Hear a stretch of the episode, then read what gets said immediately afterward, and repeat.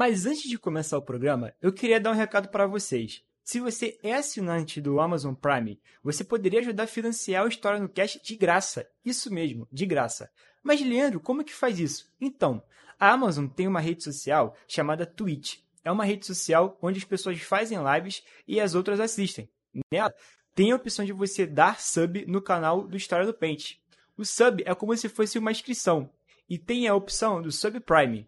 Você faz a inscrição totalmente grátis é, com a Amazon e a Amazon me paga 10 reais, sem você gastar nada. Ou seja, você ajuda a financiar o História no Cash sem gastar nadinha. É só você ir no site da Twitch, T-W-I-T-C-H, vincular a conta da Amazon com o Prime Game e depois é só você procurar pelo canal do História do Paint oficial. E aí é só você clicar primeiro em seguir e depois você clica em inscreva-se e você vai na opção o grátis para você se inscrever. Pronto. Com isso, você já está ajudando a financiar o podcast sem gastar um centavo. Esse pequeno gesto que você faz em menos de 10 segundos vai ajudar muito a gente a manter o podcast, a pagar arte, edição, etc. Enfim, muito obrigado e agora vamos para o programa que está muito bom. E nas margens do rio Ipiranga, Dom Pedro I gritou: Está no ar o História no Cast. Fala, rapaziada. Estamos aqui para mais um episódio do História no Cast e hoje vamos falar sobre um tema super importante relacionado com algo que a gente viveu durante todo 2020. A gente vai falar sobre Oswaldo Cruz e, um, e vamos também falar um pouco sobre a, a origem da Fiocruz, que é uma entidade super importante nacionalmente. E é isso. Para falar sobre esse tema comigo, está aqui o de sempre. Por favor, se apresente. Olá, caros ouvintes. Aqui é o Idevart, participando pela primeira vez em 2021. E quando criança, eu queria morar na Fiocruz. Por que, cara? Que Pô, isso, eu, cara? Eu fui lá no passeio de escola, lá com os 10 anos de idade, cara, fiquei apaixonado. É, é um lugar maravilhoso. Sério? É, eu nunca fui lá, não, infelizmente. Né? Pô, Agora... É um castelo, cara, um castelo lindíssimo.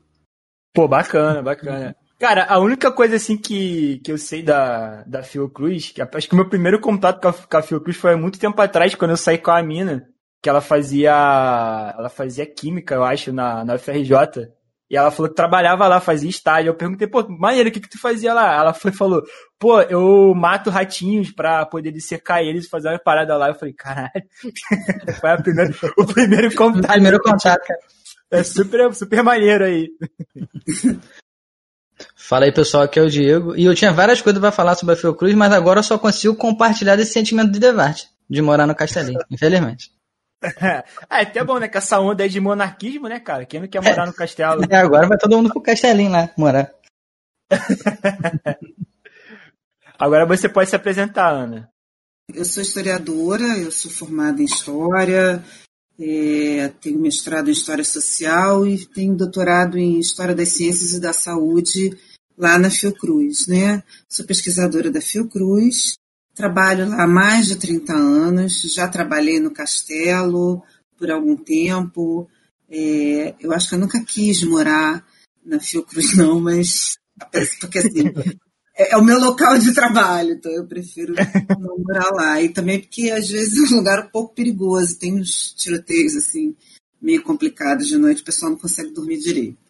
Mas, é, não, mas assim, a Fiocruz é realmente um, um, um, lugar, eu adoro trabalhar lá, eu adoro, assim, eu tô morrendo de saudade, porque nessa pandemia, eu tô aqui, eu não trabalho em, em, em atividade essencial, então eu tô em casa, né, tô de home office eu não vou lá há muito tempo. Então a gente fica morrendo de saudade.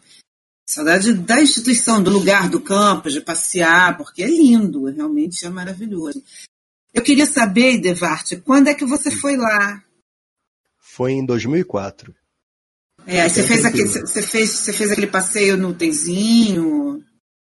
Olha, eu não. Essa parte eu não consigo me lembrar. Eu me lembro da entrada do castelo, eu me lembro de subir aqueles. É, subir as escadarias, né? Ver ali as janelas. Eu, nossa, não imaginava que era daquele jeito.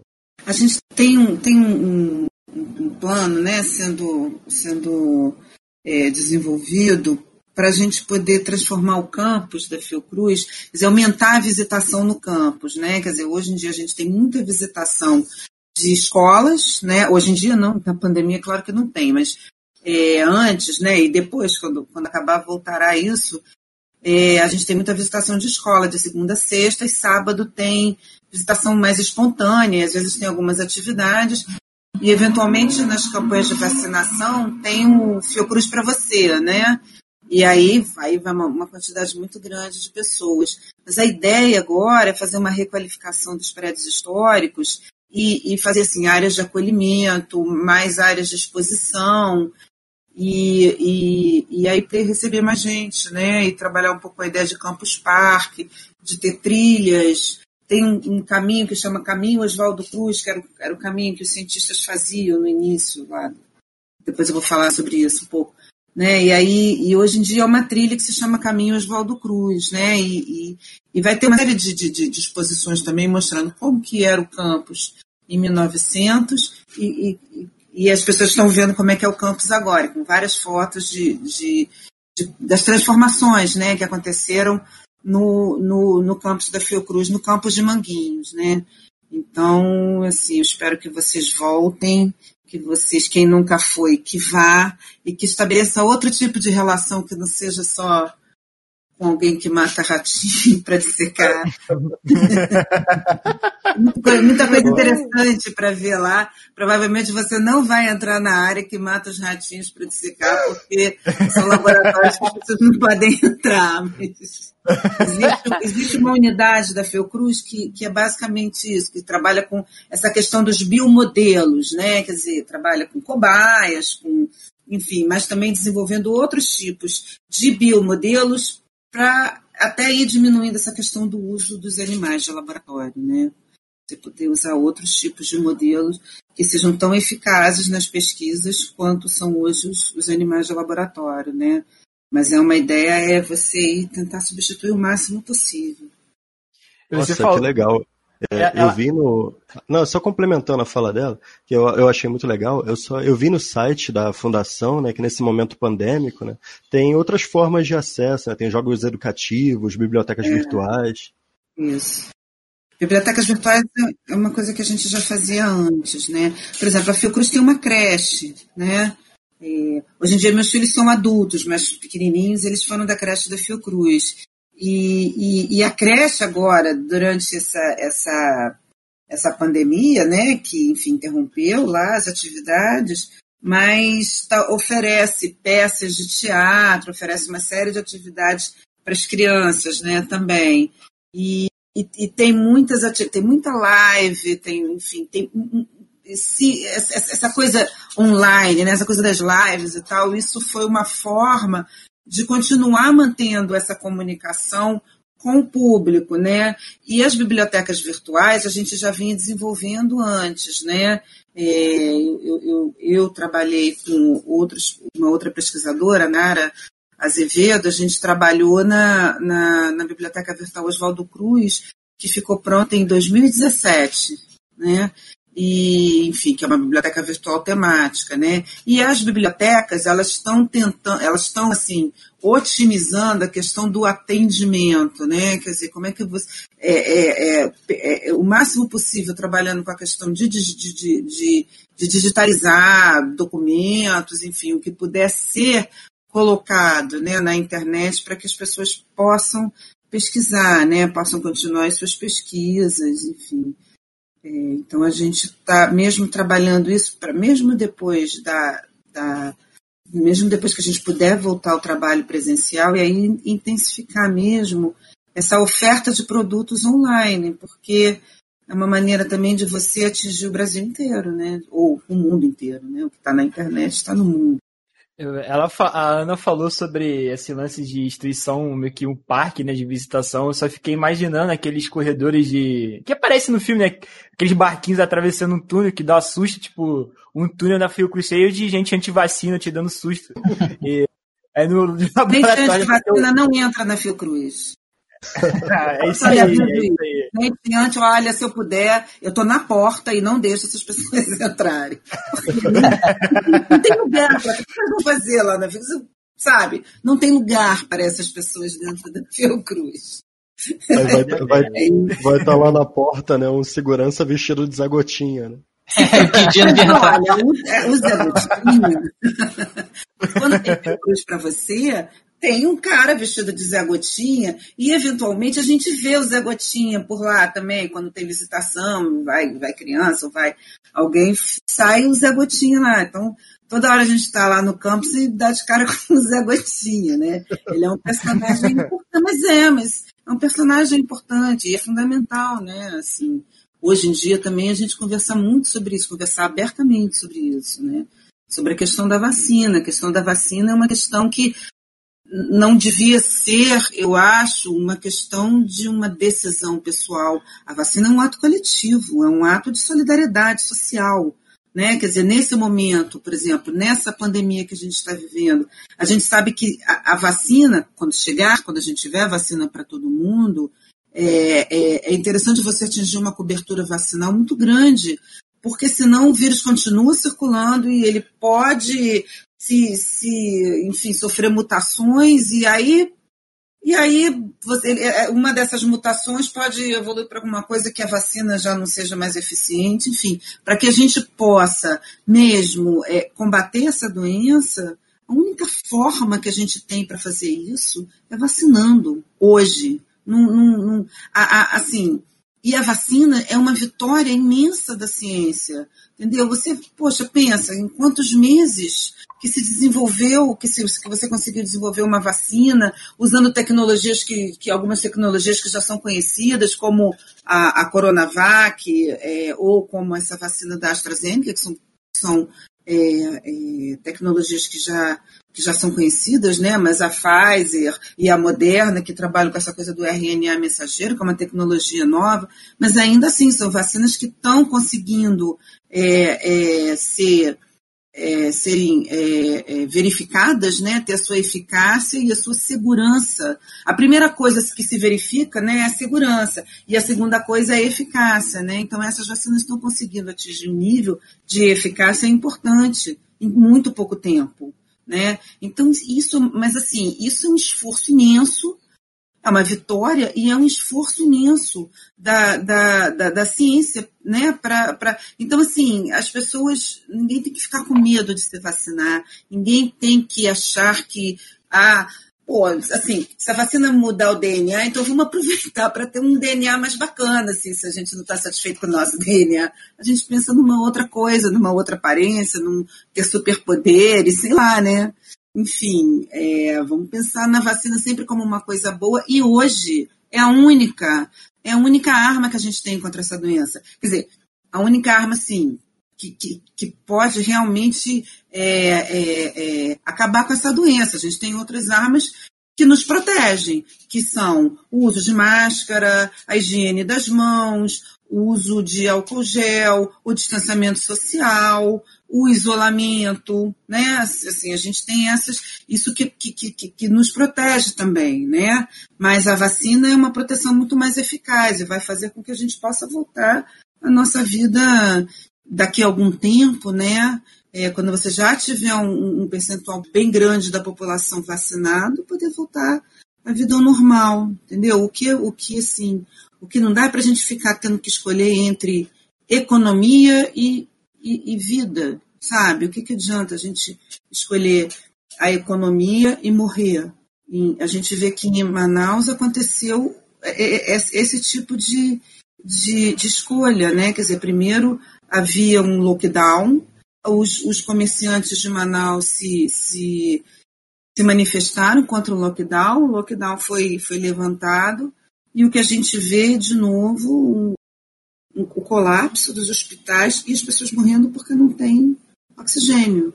Né? Dizer, é claro que a culpa disso não é só do, do, do, comércio, né? Quer dizer, houve uma inépcia aí, houve uma falta de planejamento, houve uma série de ações que, que resultaram nessa situação, mas se não tivesse havido, se, se tivesse, se, se as pessoas tivessem se conscientizado da necessidade de se proteger e da necessidade de, de, respeitar aquele lockdown naquele momento, também não teria colapsado, entendeu? Você não teria tantos casos assim. Sim, e falando em alterar DNA, se meu DNA for alterado, eu quero morar, morar lá na, na Fiocruz, vai ser meu Instituto Xavier. Mas falando, falando em Fiocruz, né? Lembrando do Oswaldo Cruz. Oswaldo Cruz é um nome que eu sempre ouvi, a gente sempre escuta desde que a gente é pequeno, mas a gente não sabe muito bem quem foi esse cara, o que, que ele fez. Eu queria perguntar para Ana, quem foi Oswaldo Cruz, de onde que ele saiu e as coisas importantes que ele fez. É, Oswaldo Cruz foi um médico, sanitarista, cientista, é, e, e, ele era filho de um médico também, né? O pai dele chamava-se Bento Oswaldo Bento Bento Gonçalves Cruz. É, o pai dele era o pai dele trabalhou também em, em, na Junta Central de Higiene e Saúde Pública, ou seja, também foi uma pessoa que tinha uma certa experiência na saúde pública, né?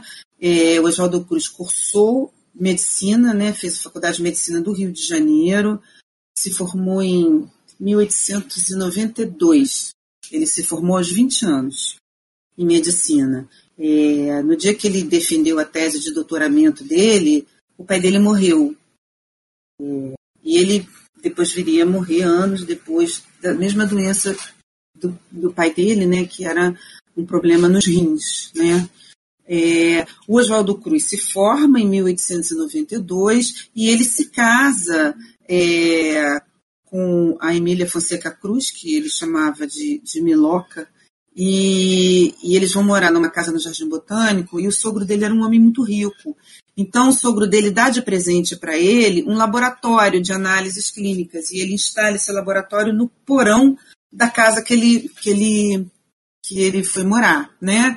E aí ele tem um diário de laboratório, né? Ele, coisa que os cientistas faziam e fazem até hoje, esses cadernos de laboratório, onde ele descreve as, as experiências que ele, que ele fazia. Ele, ele chegava numa minúcia de, de, de, de colocar assim, nota fiscal dos equipamentos que ele comprava, dos insumos que ele comprava para fazer as experiências. Super interessante esse, esse, esse diário. E eu quero dizer também, aqui aproveitar para dizer o seguinte: o Oswaldo Cruz tem um arquivo pessoal fantástico, com uma correspondência incrível e com documentos assim muito importantes e que falam muito sobre a história da saúde no Brasil, no Rio de Janeiro e no Brasil, né, nesse, nesse período que vai, o período de atuação do Oswaldo Cruz na saúde pública é basicamente a partir de 1894 até ele morrer em 2017, em, oh, em 1917. É, Eita! é, é, seria um fenômeno. Não, ele morreu novo, ele morreu com 44 anos. É, mas você vê que nesse meio tempo ele, ele fez coisa pra caramba, né? Então, é, é, e esse, e esse o arquivo dele, é, ele não está digitalizado, quer dizer, ele não está disponível para pesquisa online, mas a gente tem ele tem um inventário desse arquivo que está todo na, na, na base ARC. E aí eu posso depois mandar o endereço para vocês, para vocês divulgarem, né? É, você vai ter uma série de informações sobre os documentos que, que estão nesse arquivo pessoal. Mas aí, voltando, né, a, a biografia dele. É, então, ele, ele, ele monta esse laboratório e aí ele começa a trabalhar, ele vai trabalhar na Policlínica Geral do Rio de Janeiro, justamente porque ele tem essa experiência em laboratório, ele vai trabalhar no laboratório da Policlínica Geral do Rio de Janeiro, é, ele vai também trabalhar, é, ele é chamado para trabalhar junto com outros, outros médicos, o Francisco Fajardo, o Chapo Prevô, o Adolfo Lutz, ele, ele vai combater o cólera, que estava, uma epidemia de cólera que estava acontecendo no, no, no, Vale do Paraíba, né, quer dizer, entre São Paulo e Rio de Janeiro. E, e aí ele, ele faz as experiências no laboratório dele, e o Chapo Prevô, que era um médico, que era catedrático, inclusive, da Faculdade de Medicina naquele momento, também tinha um laboratório, também faz as experiências e eles comprovam que a epidemia que estava ali era uma epidemia de cólera, eles começam uma série de ações para para combater essa, essa, essa epidemia. Isso em 1894. Então, foi assim, a primeira experiência dele né, em, em, nessa, nessa, nessa questão de, de saúde pública. Em 97, ele ainda mais uma vez com a ajuda do sogro dele, ele vai para Paris, ele se casou. Assim que ele que ele que ele se formou, ele se casou, né? Então, ele, ele já com, ele já tinha dois filhos e a mulher dele estava grávida do, do terceiro filho. E eles vão para Paris porque ele quer fazer uma especialização no Instituto Pasteur. Ele é um cara que vem acompanhando as experiências que estão sendo feitas no Instituto Pasteur naquele momento, quer dizer, como que a microbiologia, né, essa ciência que era nova naquele momento, está conseguindo vencer uma série de doenças, está conseguindo descobrir é, qual é o agente específico que causa cada doença e, e, e, na continuidade das pesquisas descobre como combater essas doenças. Começa a preparação de soros e de vacinas, tem a vacina antirrábica, né, que deu essa notoriedade toda para o Pasteur. É, então, ele, ele ele acompanha esse trabalho, inclusive em 1895, quando o Pasteur morre, e ele escreve, no dia que o Pasteur morre, ele, ele escreve naquele diário de laboratório que ele tem, que eu, que eu falei já, ele, ele tarja de negro assim a página e escreve que naquele dia morreu o, o, o Pasteur, né? Aí ele, ele vai, depois disso, né, em 97, ele vai então para Paris e ele vai fazer o curso de especialização em microbiologia no Instituto Pasteur, que era o sonho dele para continuar as pesquisas, né, é, que ele já tinha interesse em fazer, né. É, esse, esse período que ele está em Paris é um período muito rico, porque ele também começa a fazer é, é, ele, ele, ele faz uma especialização né, em, em urologia também, e, e, ele vai trabalhar no laboratório de toxicologia de Paris, que era como se fosse um instituto médico legal, né? E aí ele trabalha também fazendo pesquisas, é, é, era o CSI, assim, né? Ele vai fazer pesquisas e tal para detectar crimes, mas é um pouco assim, se a gente puder fazer uma comparação, né? É, ele vai, ele, são aquelas pesquisas que são feitas em laboratório que ajudam a desvendar os crimes, né? É, e também ele vai trabalhar, ele, ele vai trabalhar numa fábrica de vidro, e ele aprende a soprar vidro para fazer para fazer o material de laboratório, a vidraria de laboratório, e ele traz essa técnica para cá, né? Então assim, ele faz mil, essa viagem é uma viagem riquíssima para ele, né? Aí ele volta em 1898 e 1899. Aí ele volta, vai trabalhar lá na Policlínica Geral do Rio de Janeiro e aí, ele em 1899, acontece uma, uma, uma epidemia no Porto de Santos. Chega uma epidemia que estava atingindo vários portos pelo mundo, né?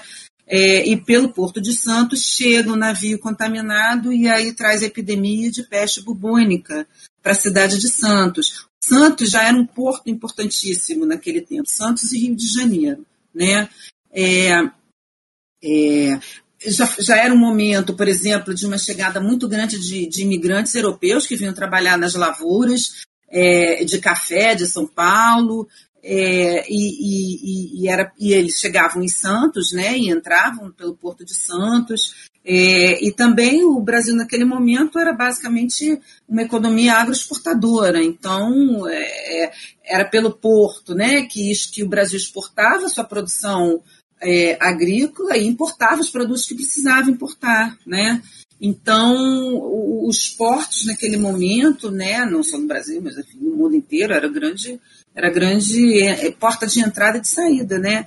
E então era super necessário você ter, e, e as doenças elas chegavam também assim, né?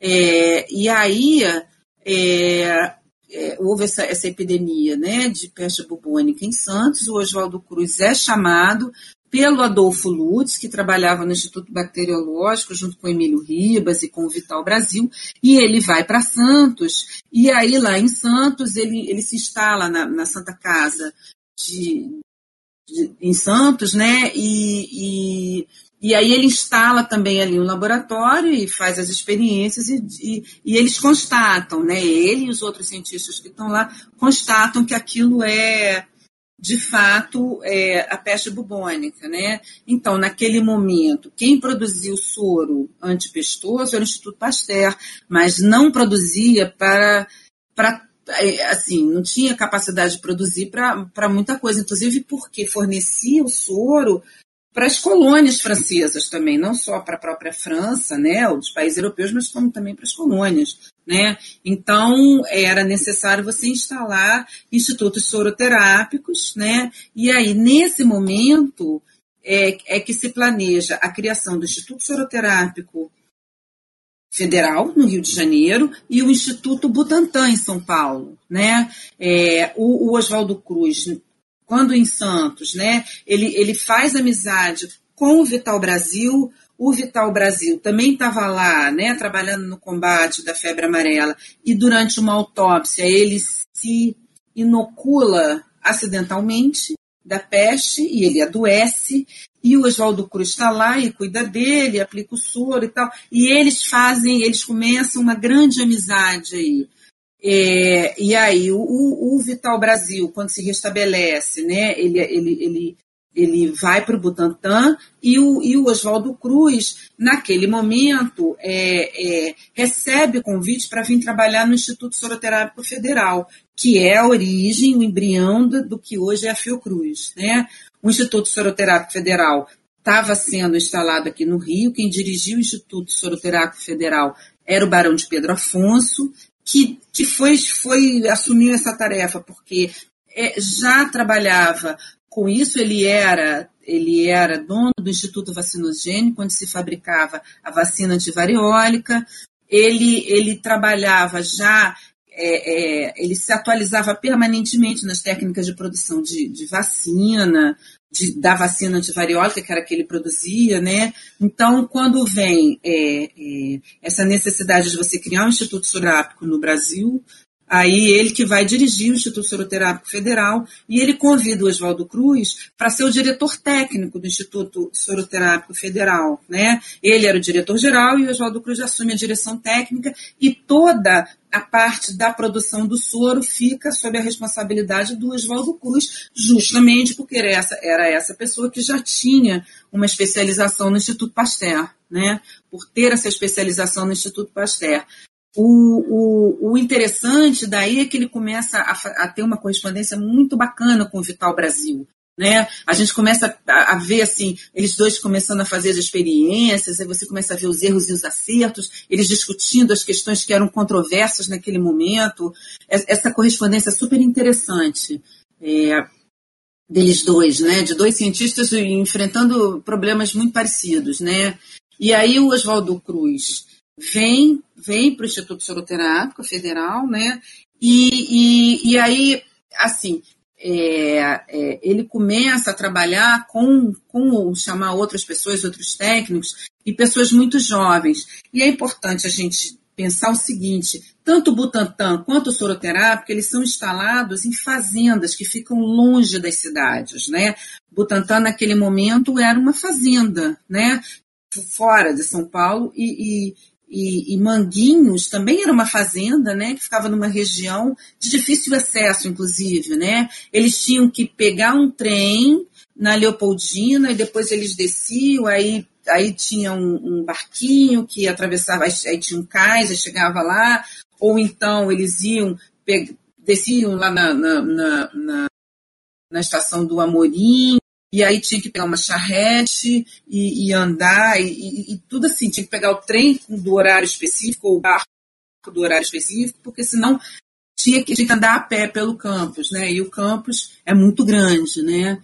É, e aí eles começam na, na, naquelas instalações acanhadas de uma fazenda, né? E começa, aí assim, no dia 25 de maio é a data inicial, quer dizer, que é a data que a gente comemora é o início do, do Instituto Soroterápico Federal, o aniversário da Fiocruz, né? Quer dizer, quando a gente completa, completamos 120 anos agora em 2020, o Butantan também completou 120 anos em 2020, né?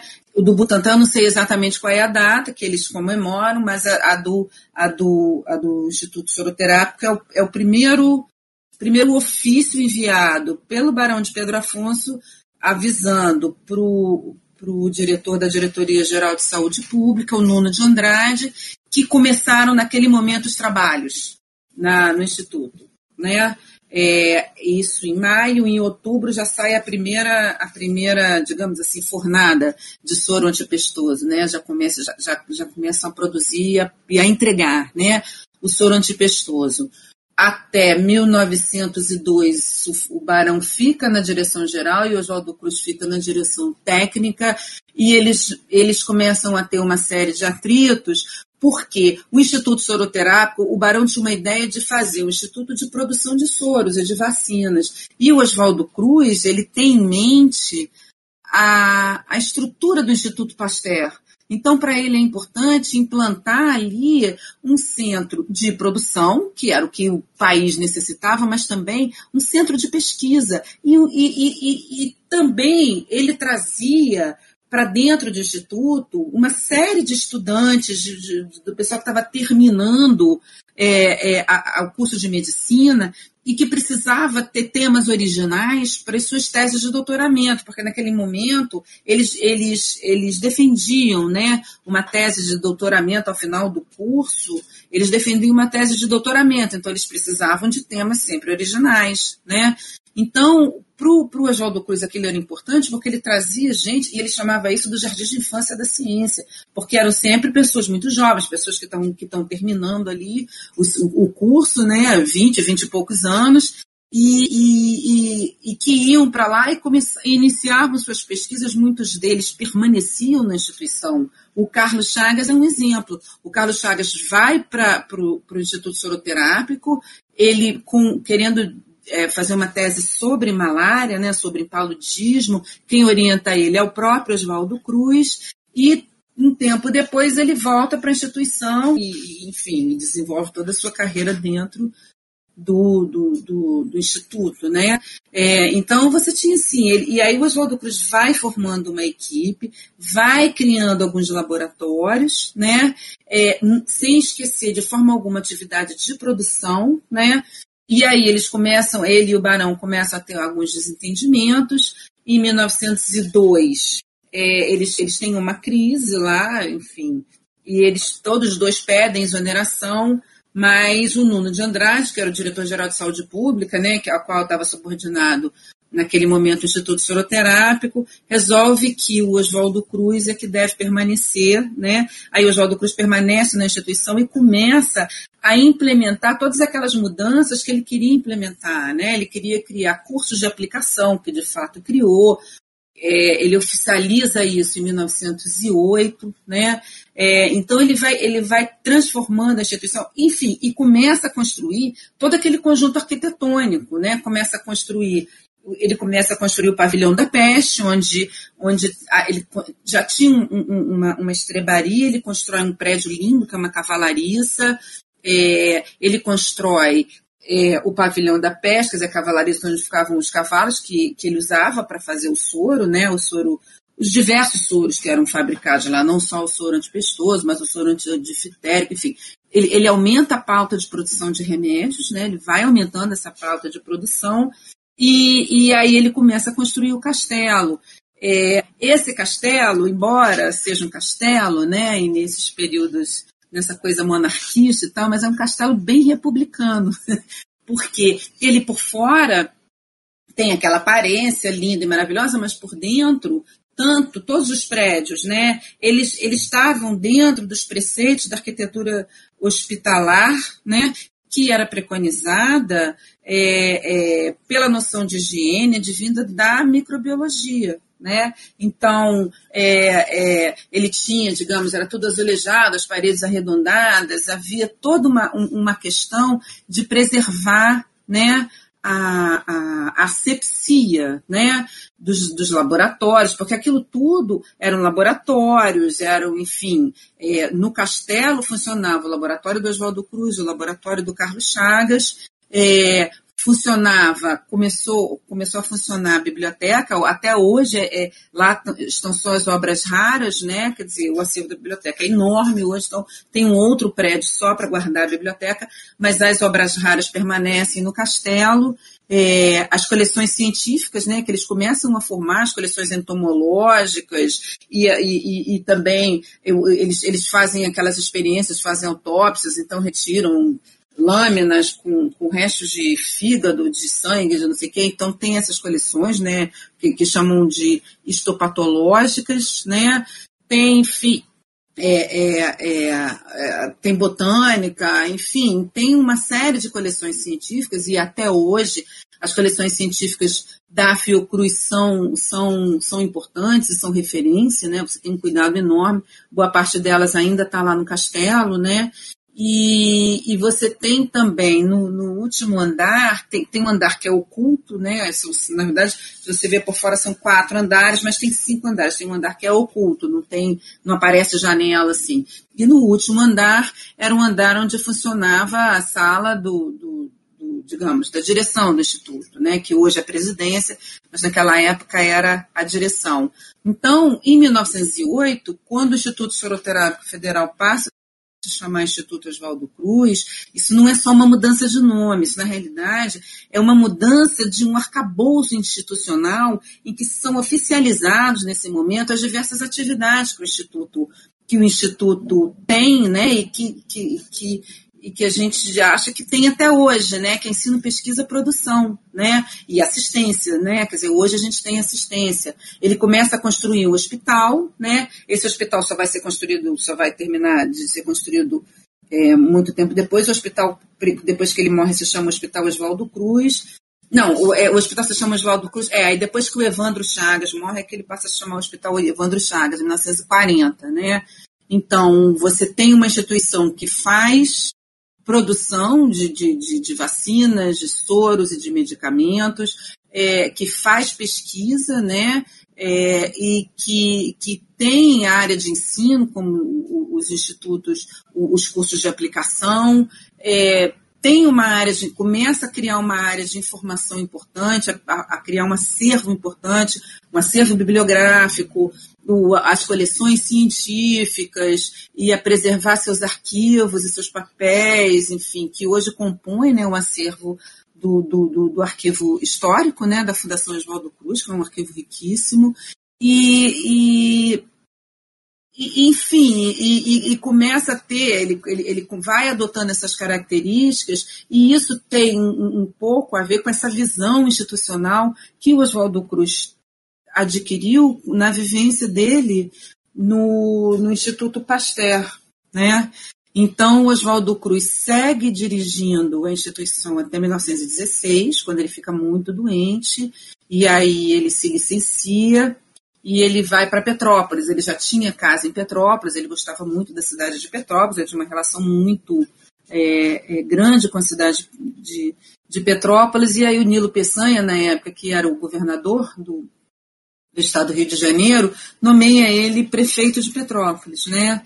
E aí ele, ele assume a prefeitura de Petrópolis, ele chega a formar um plano né, de urbanização e de saúde, etc., para a cidade, mas ele não consegue implantar nada porque ele morre logo depois. Ele morre, ele se licencia em meados de 1916 e ele morre em fevereiro de 1917.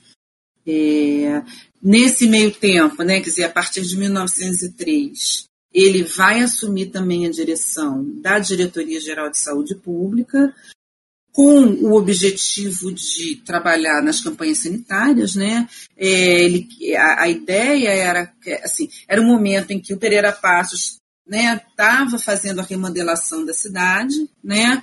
É, o Rodrigues Alves, que era o presidente recém né, empossado, ele queria fazer essa modernização da cidade, ele queria fazer a modernização do porto, por quê? Porque eh, se começava a enfrentar uma série de problemas de navios que não queriam aportar aqui, porque é, o porto, a cidade era insalubre, né, que era considerada túmulo dos estrangeiros, porque desde meados do século XIX já sofria com crises, né, com, com epidemias, com surtos né, ocasionais de febre amarela, é, havia alguns surtos, surto de varíola, enfim, eu acho que surto de varíola chegou no Brasil com Pedro Álvares Cabral, né? A varíola chegou naquele momento, mas a febre amarela começa aqui em 1850 e em 99 ela tinha chegado no Porto de Santos, em 1900 ela chega pelo Porto Rio de Janeiro também.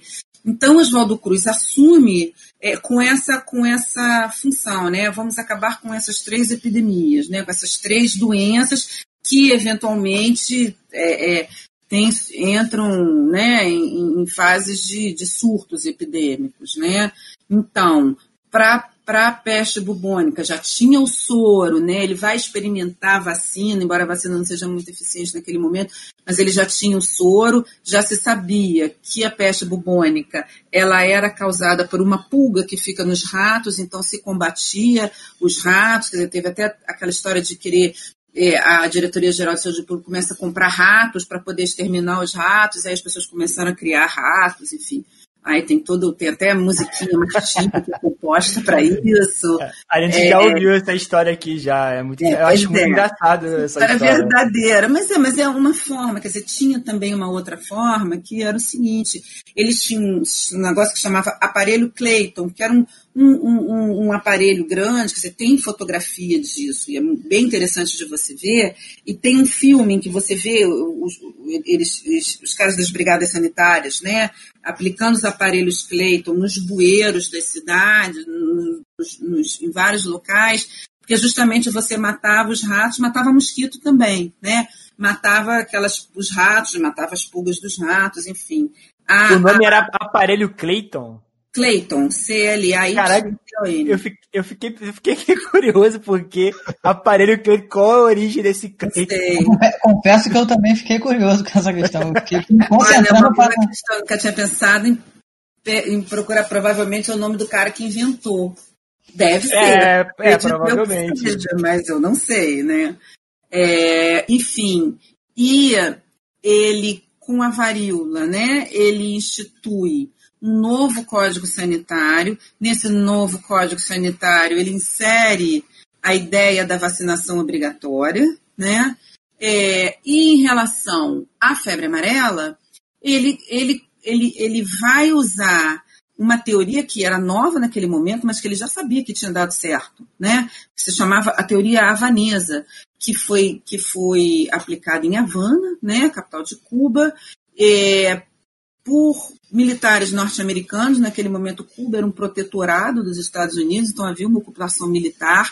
E os militares, é, é, os médicos né, militares, eles vão aplicar essa, essa teoria, que era de um cubano chamado Carlos Juan Finlay, que ele dizia o seguinte, que a varíola, que a, que a febre amarela se transmitia a partir de um vetor que era um mosquito. E esse mosquito picava as pessoas infectadas e ia picar as pessoas sãs, e assim ele transmitia essa doença.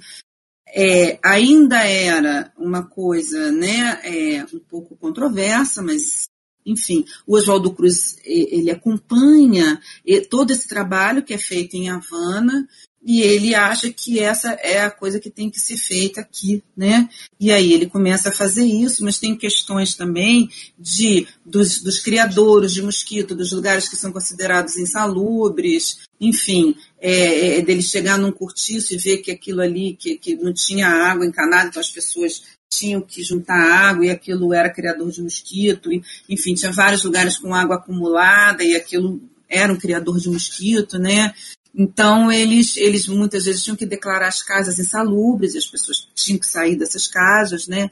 Junte-se a isso o momento em que estava havendo uma remodelação na cidade e que o Pereira Passos, né, quer dizer, ele estava remodelando principalmente o centro da cidade e muitas pessoas moravam ali. A gente tem que pensar que esse é um momento, né, de assim, que é o, escra a escravidão tinha sido abolida muito recentemente, então você tinha uma série de, de, de, pessoas que moravam, né, de trabalhadores que moravam no centro, porque viviam dos trabalhos que, que faziam no centro, de vender comida, de prestar serviços, de, enfim, de vender sua força de trabalho de alguma maneira, e era no centro da cidade, né, então essas pessoas moravam em lugares muito precários, né, sem saneamento, sem nada, e, e, e também esses lugares foram sendo é, é, vistos, né, foram sendo vistos como lugares para onde a cidade poderia crescer e aquele processo todo de embelezamento, e as pessoas vão sendo expulsas, não só por motivos de insalubridade,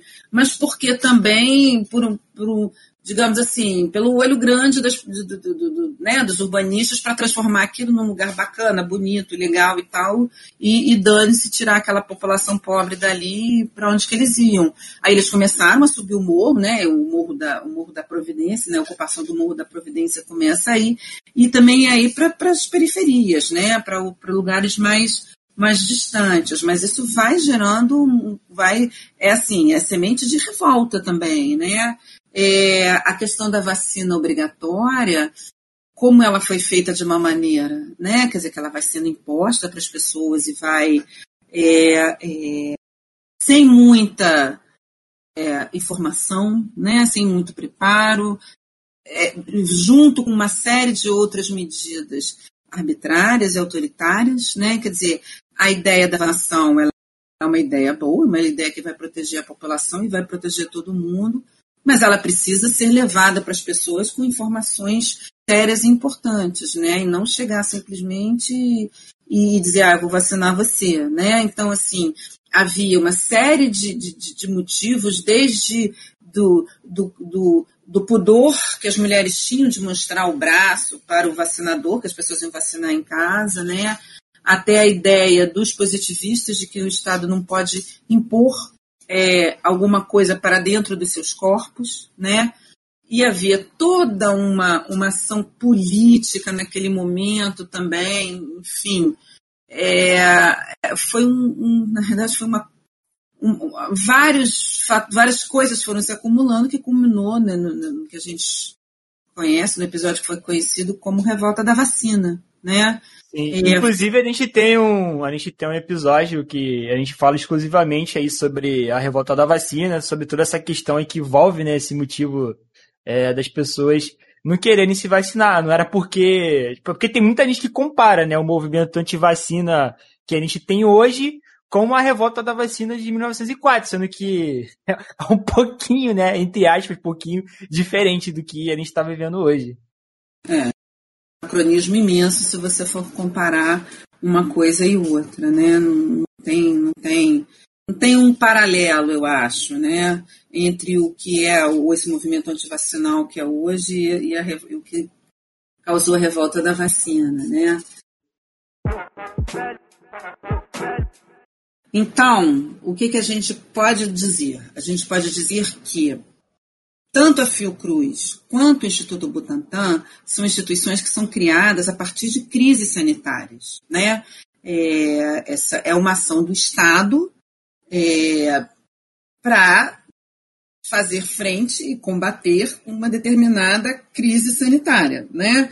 que seria a questão da peste bubônica, né? quer dizer, a necessidade de você é, é, produzir soros, enfim. E aí, a partir daí, começa a ter uma grande produção de soro. O Instituto Butantan vai, produz soro antiofídico, né? produz uma série de vacinas, o Fiocruz produz uma série de vacinas e tal. Então, a gente pode um pouco aqui olhar muito para a história da Fiocruz e, e, e, e ver como que a Fiocruz é, é, é, atuou nas diversas crises sanitárias, né, pelo que o país foi passando, né, ao longo desses seus 120 anos de existência, né.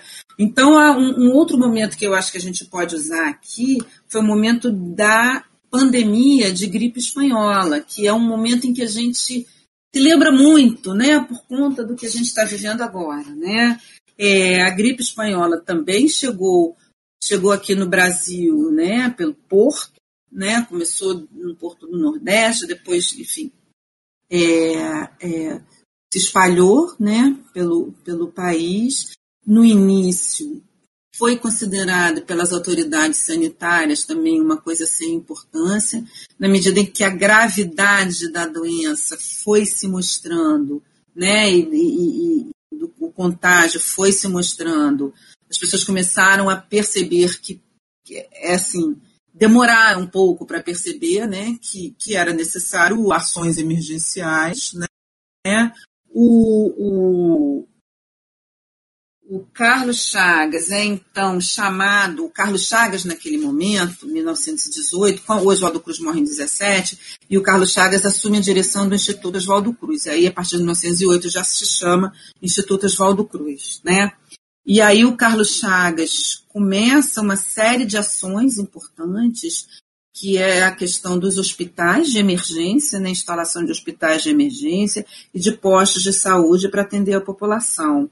Não se tinha muito naquele momento, é, assim, nada eficaz, nenhum tipo de medicamento eficaz ou, ou, qualquer outra coisa que pudesse é, é, combater a doença, né? Você tinha meios, né? Alguns meios de se resguardar, já, já a questão da máscara já se, se, se, colocava naquele momento. Se a gente vê fotos de épocas assim, a gente vai ver que tem algumas pessoas com máscara, né? mas, enfim, é, atingiu a cidade do Rio de Janeiro de uma forma absurda, né? As pessoas morriam em casa e não tinha como retirar os cadáveres, as pessoas colocavam os cadáveres na rua e passava aquelas pessoas com burro sem rabo, carregando aquela pilha de cadáver que eram enterrados em, em, em valas comuns, né? Então, assim, não se tinha muito a ideia de quantas pessoas, quantos. Se avalia em 50 milhões de casos, mas é um número completamente chutado, porque não tinha registro, não tinha. Já tinha como fazer registro, já tinha uma série de procedimentos de registrar os doentes e tal, mas da maneira como aconteceu, não, não tinha como. As pessoas morriam sem atendimento, morriam em casa, né? E eram erradas em valas comuns. Então, enfim, é, é, não se sabe exatamente exatamente o número de pessoas, né? Mas foi assim, era difícil você ter uma família que não tivesse perdido alguém, né? Para essa, para essa, para esse vírus horroroso aí da, da, da, gripe espanhola, né? Então, o Carlos Chagas ele começa a, a estabelecer, né, os hospitais de emergência, os postos de saúde para atendimento da população, né?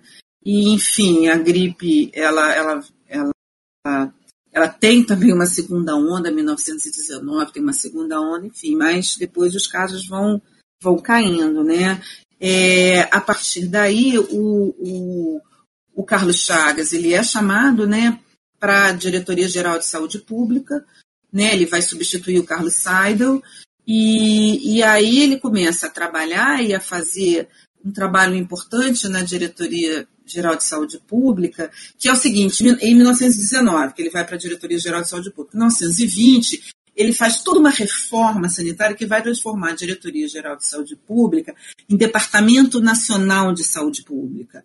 E isso também, mais uma vez, não é só mudança de nome. Né? O Carlos Chagas ele era um dos principais nomes do movimento sanitarista, que era um movimento que unia uma série de médicos que trabalhavam na saúde pública, não só aqui no Rio, como em São Paulo também, enfim, tinha outros contatos em, em, em, outros, em outros lugares, onde tinha faculdades de medicina, e tinha polos né, de, de, de, de pesquisa, enfim.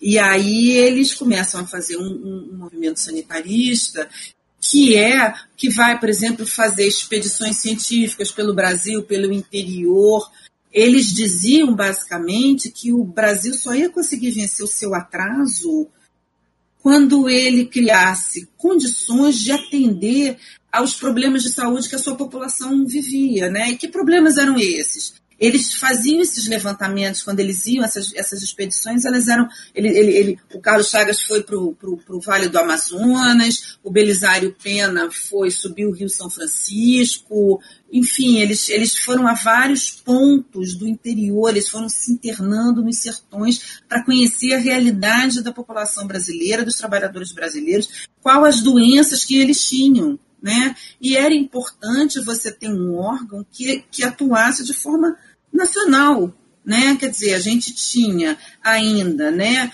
uma república que era aquela primeira república, que era aquela política do café com leite, que havia aquele, todo aquele pacto federativo que os estados o, o governo federal, para intervir nos estados, não podia intervir, tinha que garantir a autonomia das, das, das, entidades federativas e tal, mas do ponto de vista sanitário, era, era necessário você criar essa consciência, essa consciência de que precisava haver uma ação, né, uma política né, real Né? Então, o Carlos Chagas, a partir daí, né, a partir da criação do Departamento Nacional de Saúde Pública, ele vai começar a trabalhar um pouco nisso, né? Quer dizer, a trabalhar também nessa questão, a criar uma série de políticas, e começa aí, né?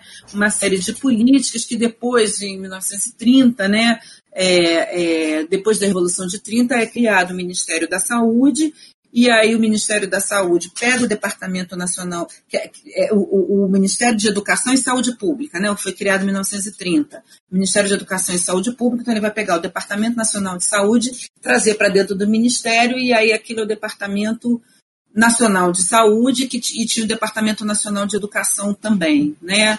É, então, mas esse movimento já começa né, uma década antes, né?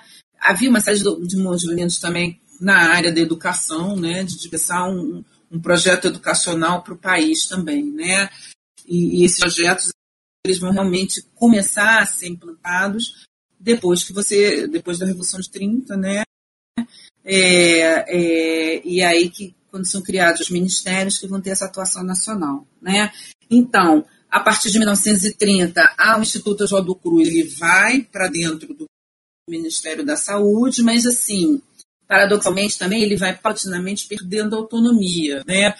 Em 34, por exemplo, uma coisa que garantia uma certa autonomia financeira para o Instituto era a produção de uma vacina é, veterinária chamada é, a vacina da manqueira, quer dizer, havia uma doença que se chamava peste da manqueira que atingia o gado.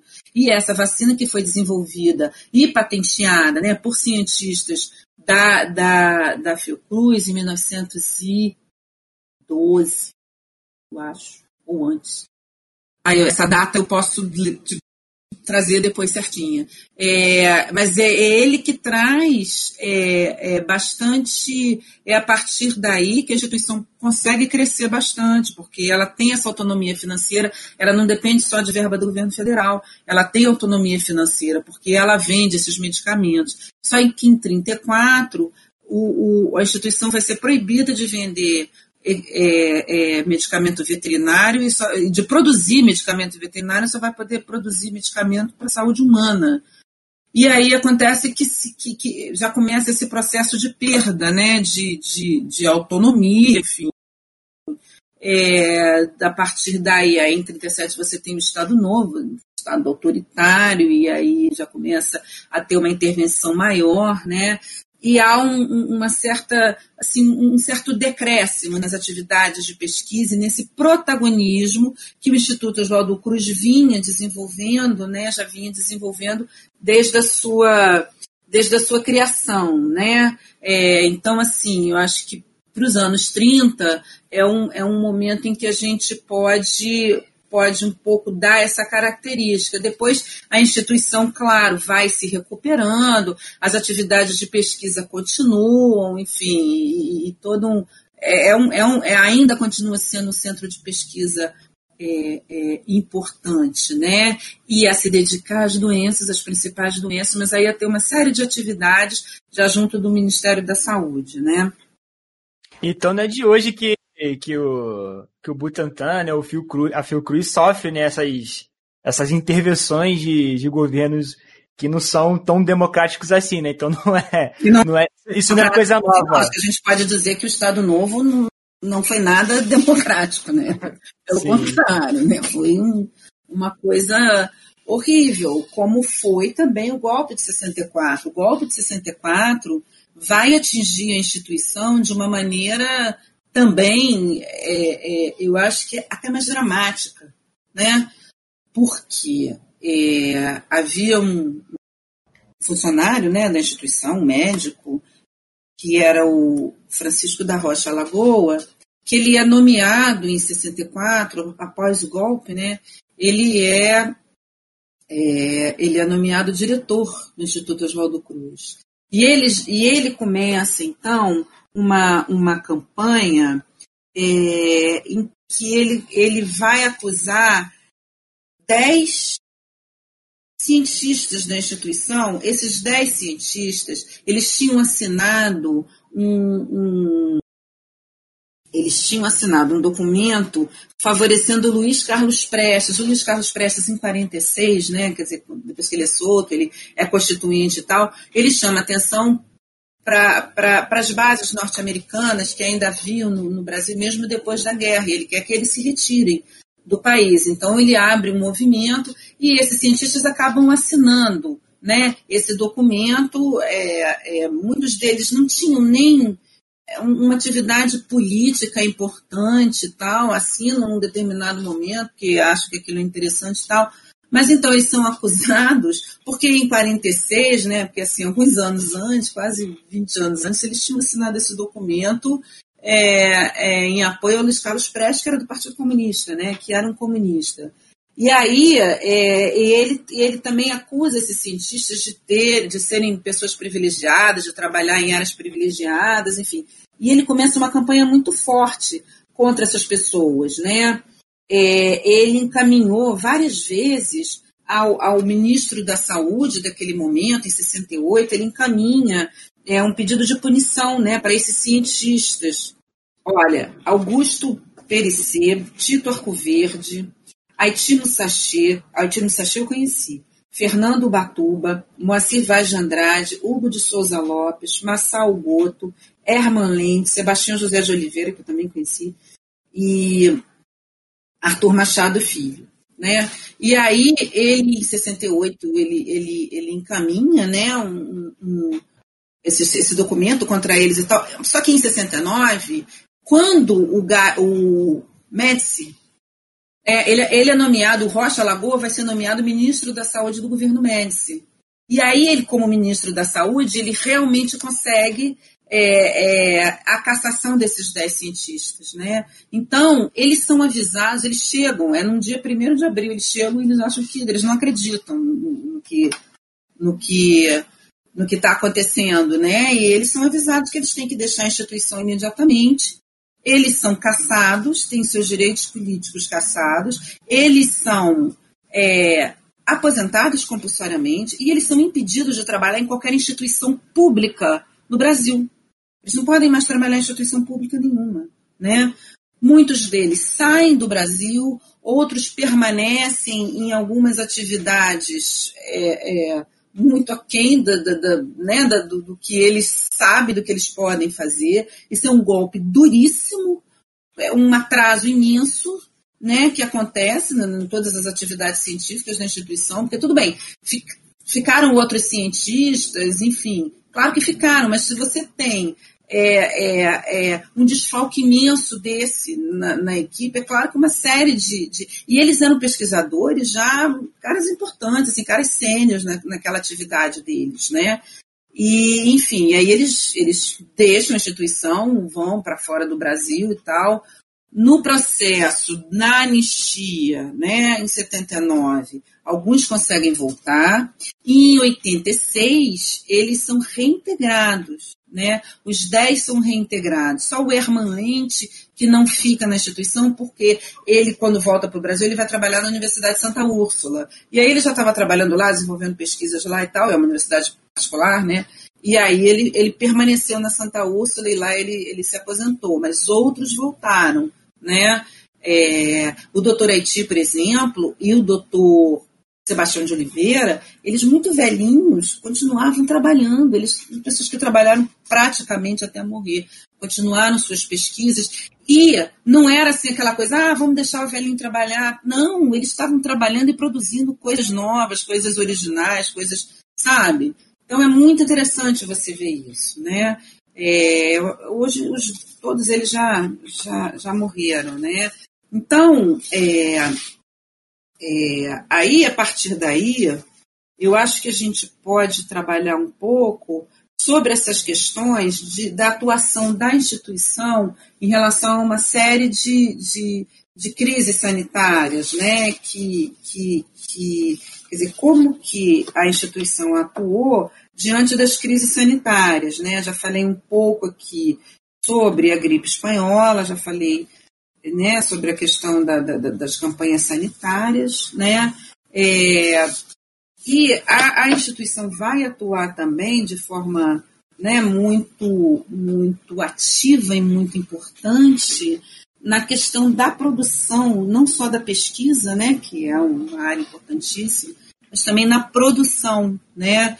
É, já tinha dito antes que esse era um, um, dos pilares, assim, né? Quer dizer, um dos, uma das e, e, é interessante a gente pensar, e eu acho que hoje o que leva, né, todo mundo que trabalha na Fiocruz a ter um, um, uma coisa bacana é a gente pensar como a gente é herdeiro dessas pessoas, tão interessantes, tão importantes. O Oswaldo Cruz deixou um legado importante, o Carlos Chagas deixou um legado importante, mas todas, todas essas pessoas que, de alguma maneira, passaram pela instituição, contribuíram, sabe? Adolfo Lutz, Belisário Pena, é, e, e, outros que vieram depois, que, que, enfim, dirigiram a instituição, Sérgio Arouca, sabe? É um, assim, é, é, pra gente é um, esse orgulho, né, que a gente sente, que se fala orgulho de ser Fiocruz, é um pouco por aí, quer dizer, da gente se sentir herdeiro dessas pessoas e como essas pessoas trabalharam pela sociedade, pela saúde no Brasil, né?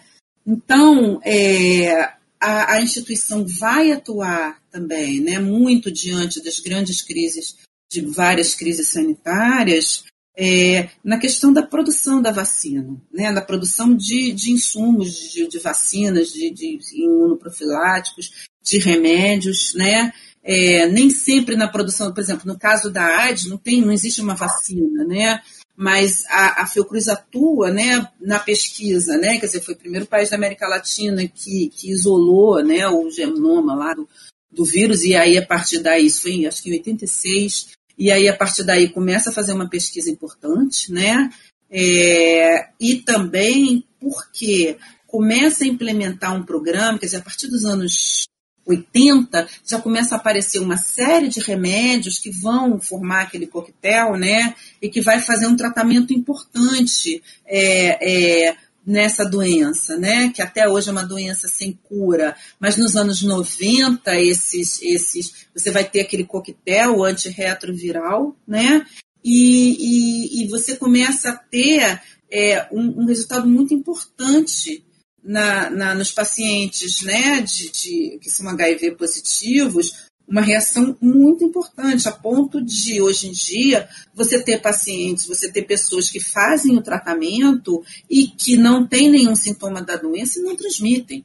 Né? Isso é muito maneiro, isso é muito. E isso me lembra, né? É, assim, é porque hoje em dia a minha geração, a geração do Devarte, acho que o do Diego nem tanto, porque o Diego a gente fala que ele é o nosso nosso suga. Como que é? é. Suga Daddy. Suga Daddy, porque ele já é velhinho. Mas é, nessa geração não pegou muito essa questão da AIDS, mas é, tem dois documentários que eu assisti, que é o Cartas para Além do Muro, que fala sobre essa questão da AIDS no Brasil. Uhum. E o Fogo nas Veias, que fala sobre a questão da AIDS na África. E eu me lembro uhum. que nesse Fogo, da, Fogo nas Veias, é, tem um cara que. Ele, ele é militante, né, por toda essa questão da AIDS lá na África.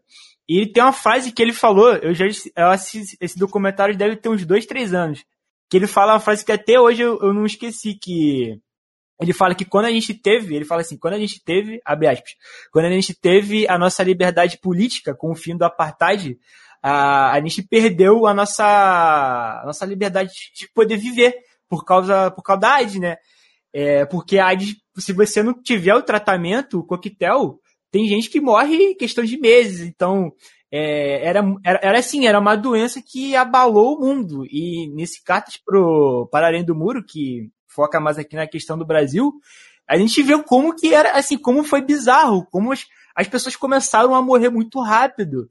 Então, e, tipo, essa questão, né, de, da Fiocruz ter esse papel na, em desenvolvimento desses coquetéis, cara, assim, é um feito muito, muito, muito grande. Eu acho que muita gente da, da, nossa geração não consegue entender isso, porque a gente já nasceu nessa época com a questão do coquetel, é, que já existia, né?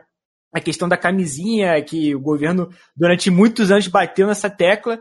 É, então a gente não consegue entender, mas eu acho que isso assim, é, é uma coisa muito incrível e, e mostra como a ciência aqui no Brasil ela existe sim e ela é muito importante.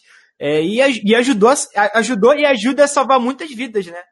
Mas é, é, é, a ciência e também assim a ideia de uma política de saúde importante, porque a Fiocruz só vai começar a produzir mesmo os remédios é, é, acho que a partir dos anos 2000, mas antes disso é, tinha os, os, remédios, os remédios eram caríssimos, né? E aí como, como é que você vai fazer? A Fiocruz tinha capacidade de quebrar a patente e produzir os remédios, né? E dizer assim, não, se você não me vender por um preço tal eu vou eu vou quebrar a patente desse remédio e vou produzir. Existe uma lei que, que permitia isso, desde que você que não fosse para fins lucrativos, né? Desde que você fizesse isso para distribuir, né? Então, nos anos 90, é, quando você já tinha o Sistema Único de Saúde é, implantado e, e capilarizado no país, se implanta um, um, uma política importante para tratamento de, de HIV que é o fornecimento e o acompanhamento dos pacientes e o fornecimento de, desse, desses coquetéis, né, que permite às pessoas levarem uma vida normal. E com o desenvolvimento disso, os remédios cada vez mais têm, têm sabe, assim, os efeitos, seus efeitos colaterais minimizados. Dizer, hoje em dia já se estuda isso, por quê? Porque como esses remédios garantem uma sobrevida, assim, é, é, muito grande para as pessoas, então, assim, há, já, já, se, já se discute, já se pesquisa os, os, os efeitos a longo prazo, né? Então, esses remédios têm que estar sendo, de alguma maneira, assim, outras gerações, né? Virem outras gerações de remédios para que não crie resistência, ou enfim, ou os efeitos colaterais serem muito, muito graves, né? Mas é uma campanha importante, é uma política importante, uma política que só pode ser feita porque existe um sistema único de saúde no país inteiro, que atinge a população como um todo, né? E, e, é uma campanha de conscientização, de prevenção, principalmente, né? O que a geração de vocês, muitas vezes, como não conviveu com aquele horror que foi no início, muitas vezes não se cuida como, como deveria e não se previne como deveria se prevenir, porque de qualquer maneira é uma doença que você vai ficar eternamente dependendo de remédio. Não, não tem cura, não tem vacina, não tem nada. A prevenção é uma coisa que já se fez, que é a questão da testagem, né? Quer dizer, você acaba com os bancos de sangue onde se vendia sangue. Hoje em dia os bancos de sangue são públicos e, e, e todo o sangue é testado, e, enfim, não só para HIV, mas para uma série de outras doenças. E, e, e, existe uma prevenção também simples e prática, que é usar camisinha, né? É, é, coisa que as pessoas deviam fazer não só por conta da AIDS, mas por conta de todas as doenças que são sexualmente transmissíveis, né? Me desculpe estar usando esse canal aqui para falar sobre isso, mas já que a gente está falando para pessoas tão jovens, eu acho importante falar, a gente falar sobre isso, né? É importante a prevenção. Mais importante de tudo é a prevenção, né? Porque sim. não existe só o HIV, né? É, existe uma série de outras doenças que podem se tornar doenças muito graves. A sífilis é uma doença muito grave, pode ser uma doença muito grave, se, se trata com antibiótico e se cura, mas se você conseguir é, é, detectar a tempo, né? E outras doenças sexualmente transmissíveis, as hepatites, por exemplo, são sexualmente transmissíveis, são doenças graves, né? Enfim, é, então é uma coisa que você tem que combater com, com informação, né? E com políticas públicas. E para isso você precisa ter um sistema de saúde que seja forte, que seja importante, que atinja a população. A política implantada né, de terapia antirretroviral no Brasil, e, a, e aí a Fiocruz tem um papel importante nisso, ela é, ela é, ela é modelo no mundo né? Ela Muito é maneiro. em modelos do mundo. Tem uma outra doença que é importante a gente falar, porque ela tem um, um papel importante na criação de um, de uma das, um dos institutos, né? É, a gente estava falando um pouco sobre essa coisa da, do golpe, né, dos governos autoritários e tal, e nos anos 70 você tem assim, você começa a ter, né, os, os médicos os sanitaristas começam a observar um, um aumento muito grande dos casos de meningite. Né? E a meningite é uma doença muito grave, é uma doença potencialmente mortal, né? E aí você tem crianças que, que desenvolvem, né? às vezes o vírus tem um, um, um desenvolvimento de horas, né? E, e, não é só vírus, a meningite é uma doença, a meningite meningocócica, que é uma doença também causada por bactérias, né? É, ela tem um, um, desenvolvimento muito rápido e a pessoa pode morrer em horas. Né? Tá boazinha, amanhã morreu. Entendeu? Então começou a haver um, um aumento muito grande né, de casos de meningite né, no início dos anos 70, mas a ditadura militar não permitia que as pessoas falassem sobre isso. Então, os médicos não poderiam dar é, é, entrevistas, não poderiam falar sobre isso. E é uma doença que, inicialmente, por exemplo, em São Paulo, ela começa a atingir muito nas periferias, nas áreas da, onde mora a população mais pobre, né? E aí, é, é, mas ela começa a se espalhar pela cidade, começa a atingir os bairros bacanas da cidade, né? E ela começa a explodir em vários lugares do país. Então você começa a ter uma, uma, uma, uma dificuldade muito grande de, de abafar isso, né? Tem uma, uma médica que ela é da, da faculdade de, de medicina, o nome dela é, é Rita Baradas Barata, né, que era é da Faculdade de Ciências Médicas da Santa Casa de São Paulo. Né? Ela, ela escreve um livro que chama Meningite, a Epidemia sob Censura. Né? É, então, a, começa, né, assim, durante o governo Geisel, né, assim, a partir de 1974, a doença começa a explodir, e aí fica assim impossível, você não consegue mais segurar e tal, e, e, e, os hospitais começam a ficar. Essa, essa Rita Baradas, ela trabalhou também, ela é médica, né? Ela trabalhou na, na, na, na linha de frente, né? Então ela diz que ela trabalhava no Hospital Emílio Ribas, que tinha uma capacidade de atender, digamos, sei lá, 300 pessoas, estou inventando aqui, digamos. Tinha a capacidade de atender 30 casos de meningite chegavam 100. E eles atendiam todo mundo, entendeu? Porque é uma doença que você tem que tratar muito rápido, né?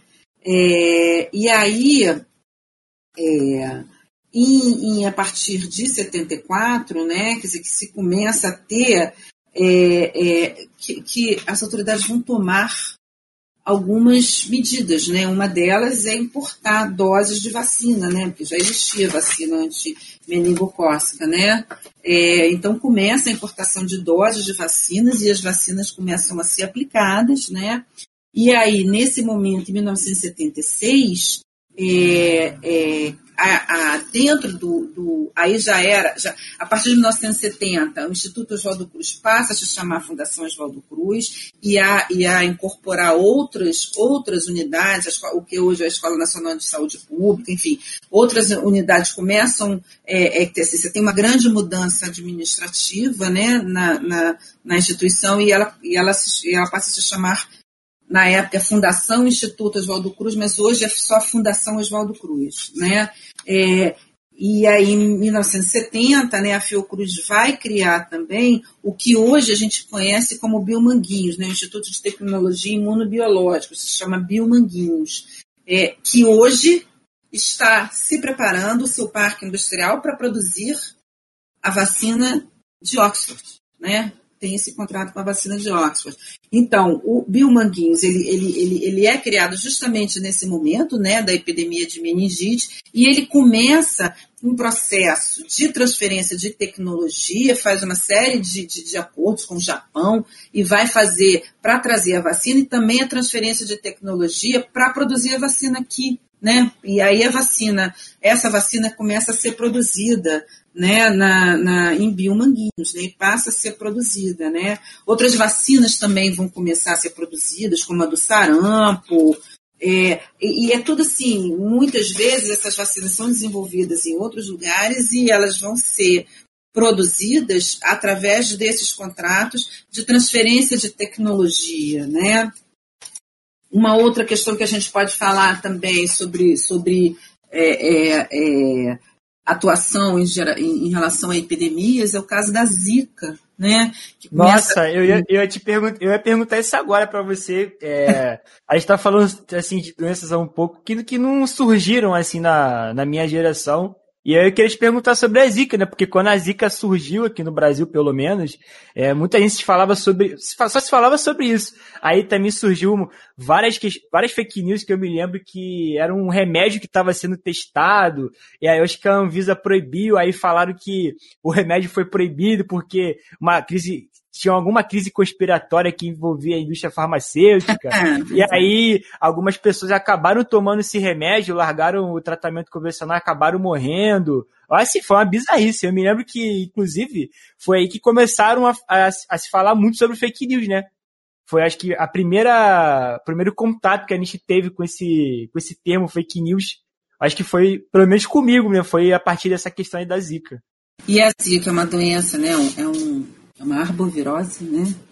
Como a dengue, como a chikungunya, né? Que ela, ela vem para o Brasil, ela vem principalmente nesse momento em que o Brasil começa a sediar esses grandes eventos internacionais, né?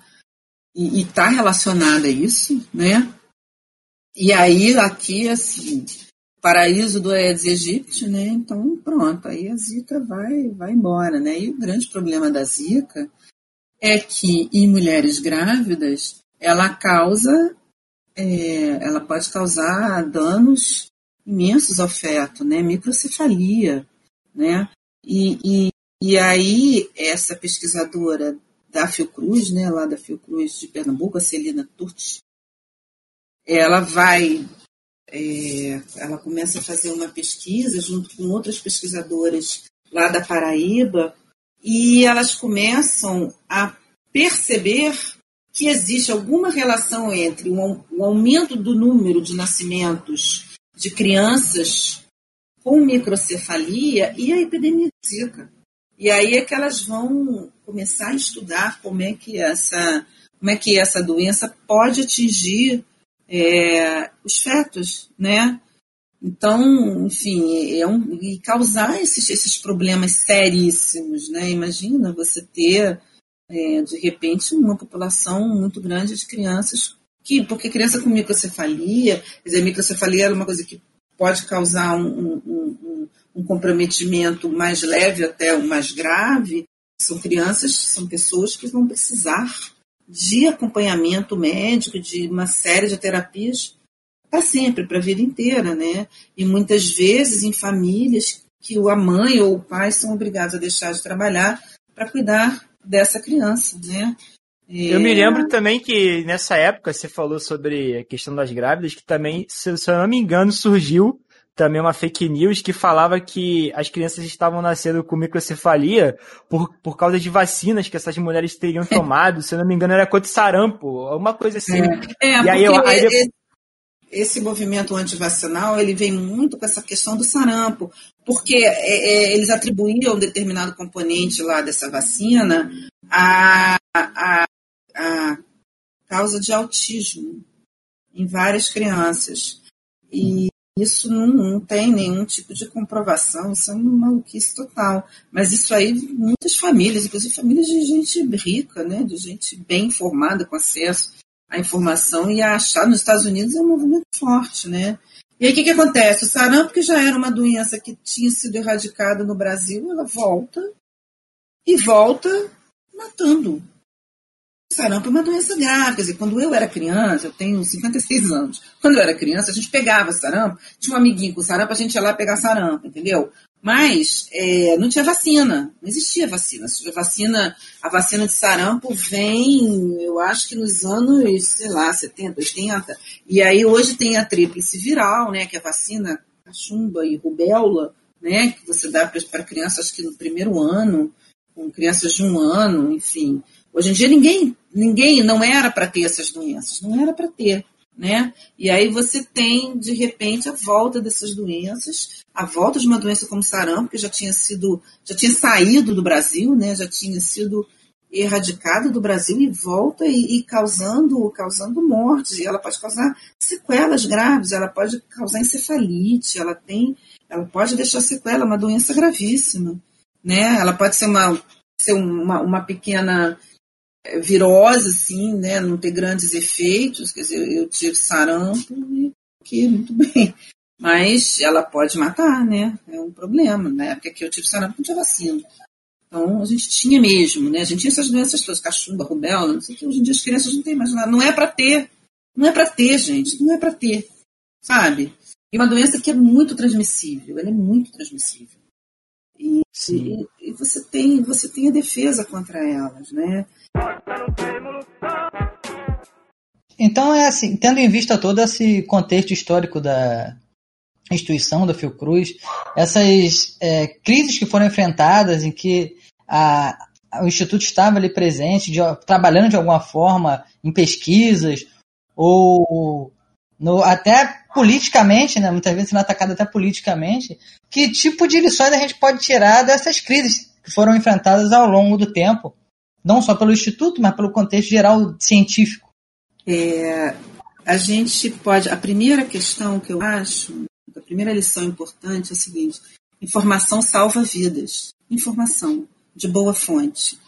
É, a, essa professora Rita Baradas, é, ela ela ela ela está falando sobre a epidemia de meningite, mas ela traz muito essa questão para hoje, porque a gente está vivendo hoje na, na, na, epidemia de Covid, né? Quer dizer, a importância da informação.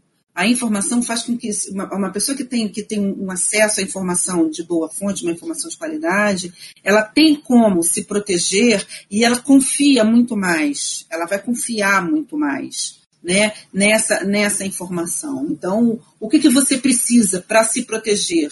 É, é, se a gente trouxer para o que a gente está vivendo hoje, hoje a gente precisa, quem puder, ficar em casa. Se não puder ficar em casa, saia de máscara fique de máscara o tempo todo. Na medida do possível, lave suas mãos sempre, sempre, sempre. Use álcool gel. É, é, pratique o, isola, o distanciamento social, né? não se aglomere, não saia assim, é, é, é, o que a gente tem para a gente se defender. E quando chegar a hora, quando chegar a vacina e quando chegar a sua hora, vá se vacinar. A vacina é segura. A vacina a, a, a Coronavac é segura, a vacina da, da, da AstraZeneca uma, são vacinas seguras. Essas vacinas serão produzidas no Brasil. Elas, dentro de pouco tempo, o Brasil vai poder ser autossuficiente na produção dessas duas vacinas, pelo menos, que é do Instituto Butantan e a da Fiocruz. Né? Então, nós teremos vacinas em algum momento, quando a gente conseguir os insumos, quando a gente conseguir, e quando terminar a transferência de tecnologia, a gente vai poder produzir vacina e vai poder produzir vacina para todo mundo. A vacina é segura, a vacina é importante, a gente precisa se vacinar e a gente precisa saber se informar. Né? É, confiar na ciência. O, o, o, que foi feito agora para se chegar nessa vacina é, é, é, tem a ver com, com a ideia de, de, de, uma ciência aberta e colaborativa, uma ciência em que se um cara que faz a experiência aqui chega a uma determinada conclusão, divulga essa, essa, essa conclusão, os pares vão lá, revisam aquele trabalho e dizem, olha gente, é legal, é bacana, vamos, então assim, compartilhando as informações, foi possível chegar tão rápido há um, um, uma vacina segura, importante e eficaz, com uma eficácia importante. A Coronavac tem uma eficácia global de 50%. A Coronavac foi testada quase que exclusivamente em profissionais da saúde. Né, pessoas que estão super expostas. Então, é, é, na, na população em geral, essa, é, essa, essa, essa eficácia pode tende a aumentar. E é uma coisa que só vai se saber ao longo do tempo, né? É, é, os estudos vão ser, é, esses estudos eles têm que ser refeitos, eles têm que ser acompanhados o tempo todo. O que a Anvisa liberou foi o uso emergencial, né? E, ela, e elas vão ser sempre reestudadas e reavaliadas o tempo todo, porque a ciência está em ação nesse momento para isso né, para que possa, para que possa, para essas coisas poderem acontecer, para poder aperfeiçoar a, a, vacina da Pfizer tem que ser guardada a menos de 70 graus, isso é um problema é, mas é um problema que daqui a pouco vai ser resolvido. Eles já falam em produzir uma vacina em pó, entendeu? Para que não precise desse, desse, desse, dessa, dessa fase aí da guarda da vacina que complica tudo, né? Então, assim, isso é uma coisa importante. Uma outra coisa importante que a gente retirou desta, desta crise que a gente está vivendo é a importância do sistema único de saúde, da gente defender o nosso sistema único de saúde, um dos maiores sistemas únicos de saúde do mundo. E, e em todos os lugares, nos países europeus, nos países ricos, nos países não sei o quê, os sistemas de saúde todos colapsaram. O SUS não colapsou porque é uma porcaria, porque nada, não enfim, colapsou, poderia não ter colapsado se as pessoas tivessem é, é, é, também é, podido se, se, se prevenir melhor, né? Quer dizer, a gente também a gente vê que as pessoas, por exemplo, estão submetidas a situações muito complicadas, a transporte público cheio, a, a, ter que trabalhar se expondo na rua, a muitas vezes não ter condições nos seus próprios trabalhos, seus empregadores deveriam, seriam obrigados a garantir condições de trabalho mais seguras e não garantem, as pessoas vão trabalhar assim mesmo porque precisam trabalhar, entendeu? É, é, o Estado não está garantindo, garantiu um auxílio emergencial que agora ninguém sabe se vai ter, se vai continuar, se não vai continuar. Nesse momento está suspenso as pessoas não sabem, ou seja, o Estado tinha que ter políticas nesse momento para garantir que as pessoas não precisassem sair para trabalhar, para que as pessoas pudessem ficar em casa, né? É, mas, enfim, isso tudo faz com que o sistema fique colapsado, mas é, é importante, a gente tem que defender, porque é o SUS que está salvando a vida da gente. A vacina é SUS, né? A Fiocruz é SUS, o Butantan é SUS, tudo está é, tá, tá interligado. Né? Então a gente precisa, é super importante a gente defender o nosso Sistema Único de Saúde. Ele foi criado a partir de uma série de lutas, né? ele é uma conquista importante que a gente teve a partir da Constituição de 88. Ele é um dos maiores sistemas de saúde do mundo, entendeu? E a gente e é o SUS que está salvando a gente nesse momento. Então, é isso. E o que eu queria terminar aqui era dizendo que, na hora que a gente tiver vacina, vacina para todos, todos vão se vacinar. Todos vão e vamos nos prevenir em todos os momentos. Se a gente, quando a gente tem condição de, de se prevenir, entendeu? Não só nessa, nessa situação, mas em todas as situações onde são oferecidas para nós condições da gente se prevenir de doenças, vamos nos prevenir de doenças que são Boa. previsíveis. Perfeito, perfeito. Hoje a gente teve aqui uma aula, né? Uma aula. Tô... Ele finalizou muito bem com essa defesa do SUS aí, que é excepcional. É sempre sim, bom sim. a gente falar sobre isso, porque as pessoas criticam. É, a gente vê muita crítica e a crítica cai sobre o sistema, que o sistema em si ele é muito útil, como a Ana mesmo colocou aí, com perfeição. a questão não está no sistema, a questão está nos nessa gestão política que faz questão de cada vez mais é, tentar sucatear ele. Pois é, cara. Cara, eu tenho um exemplo perfeito para isso, porque, tipo, vamos supor assim, tem uma pizzaria que você ama, você gosta de ir lá comer. Cara, se você colocar o Bolsonaro como gerente da pizzaria, a pizzaria vai ficar uma merda, né? E aí você vai colocar, aí você vai colocar, vai, vai colocar a culpa em quem? Na pizzaria ou em quem tá administrando ela? Aí fica a dica aí, né? Tá eu, não tenho, eu não tenho palavras para como foi, como foi a sensação de felicidade que eu me senti participando de um documentário. É, é foi, foi incrível. Eu só queria recomendar aqui aos ouvintes o portal da Fiocruz, né? porque lá está disponível diversas informações sobre a fundação, histórias de grandes cientistas brasileiros, pós-graduação, pesquisas, patentes, os jogos educativos, as bibliotecas virtuais. Indicar também o documentário Oswaldo Cruz, o médico do Brasil. Nesse documentário tem uma parte bem legal, que como foi mencionado aqui no podcast um pouco antes, aqui no episódio, 1900 era uma época que o Brasil não possuía indústrias ter ideia, a gente precisava comprar de outros países, desde sapatos até palito de dente. Nosso país era agrário.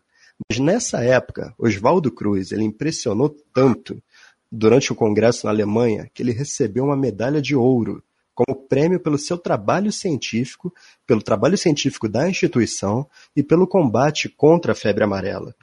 Se tem uma coisa de todas que a gente percebeu nesse episódio, mas uma gostaria de destacar pelo menos uma, é que Oswaldo Cruz sempre mostrou a importância das pesquisas para a criação de tecnologias, tecnologias uhum. como vacinas. E mais de 100 anos após a sua morte, vemos em escala global como isso é verdade. Perfeito, cara. Perfeito. Muito bom. Muito bom. É, e é isso aí. É, hoje a gente falou um pouco né, sobre, sobre a vida do Oswaldo Cruz, sobre a Fiocruz.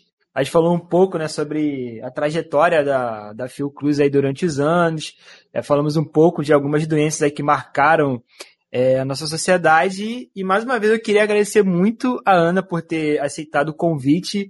A gente fica muito feliz de, de poder receber uma pessoa assim, é, que conseguiu passar de uma maneira tão incrível, maravilhosa, tanto conhecimento e também pouco tempo, né? Assim, foi realmente maravilhoso e eu tô muito feliz e é isso, Ana. Muito obrigado por você ter ah, participado dessa conversa com a gente.